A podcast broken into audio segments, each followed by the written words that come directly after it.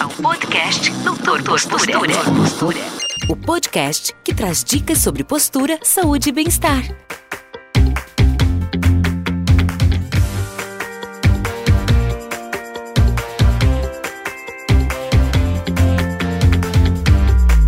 Olá, amigos! Muito bom dia, boa tarde, boa noite. Não importa a hora que você está escutando, vendo esse vídeo, que você está escutando o nosso podcast. Bom, queria falar para vocês agora sobre pés planos, né?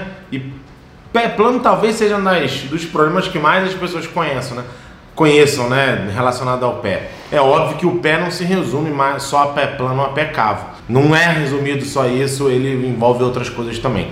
Bom, a questão do pé plano, que é o desabamento do arco plantar, dá uma olhada aí na, na, na, na foto que você está recebendo, que você está vendo aí nesse vídeo. Bom, essa questão do pé plano é muito importante o processo de diagnosticar por que, que o pé plano acontece, tá? É, muitos acham que o pé plano vai ser solucionado apenas com uma palmilha. Bom, não vai envolver somente isso. Não é somente a palmilha que vai é, resolver esse processo. Por quê? O diagnóstico prévio, enxergar o que está acontecendo com você para te levar esse pé plano é de fundamental importância.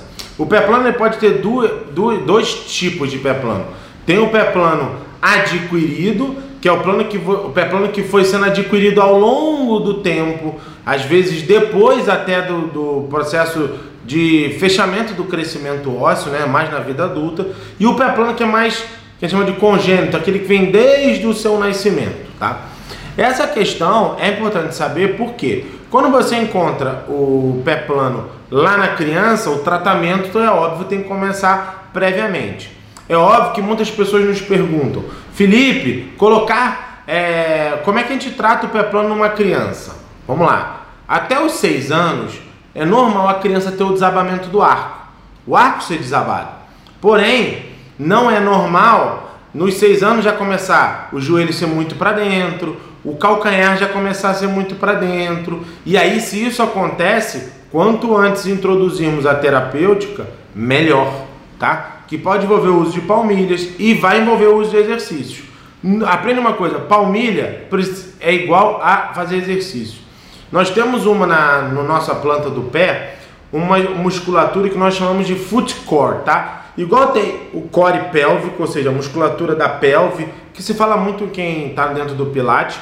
A musculatura da planta do pé, ela tem um mecanismo semelhante, a forma dela é semelhante à do, da, da pelve. Até por isso, pelve e pé se conectam muito bem, tá? Então, existe o treino dessa musculatura da planta do pé o treino da musculatura da planta do pé. Você pode ver uma fotinha aí de exemplificando um dos exercícios que pode ser feito do treino da planta do pé. E ela vai ser de extrema importância, principalmente quando você associa o treino da musculatura do pé ao treino da musculatura do quadril. Então essa é uma dica bem legal que eu passo para vocês. E óbvio, o uso de palmilhas vai ser importante. Mas quando a gente fala dos pés planos já adquiridos, que é o que já vem mais na já mais na vida adulta, e aí pode estar relacionado muito à obesidade. A gente tem um vídeo sobre obesidade que é bem interessante, umas dicas relacionadas à obesidade, que você, se não viu, pode estar vendo, ou se na, ainda pode estar sendo lançado, a gente não sabe qual você vai ser o primeiro, né? Então você vai ver mais da frente, ou você pode ver lá atrás também sobre o vídeo sobre obesidade, que é muito característico.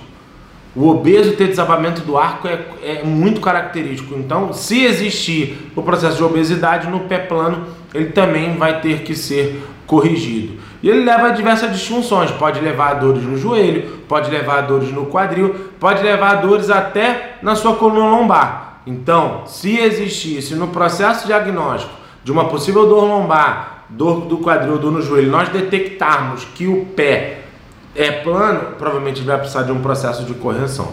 Ok? Eu sei que você achou interessante esse vídeo e você se conectou com ele, compartilha com alguém, manda para um amigo seu e até pode mandar um recadinho aí no, no, nos comentários, ou no direct, ou no message, no WhatsApp, não importa onde você está vendo, vem perguntar para a gente que a gente vai ter um orgulho de te ajudar. Falou? Forte abraço, fiquem com Deus. Tchau, tchau.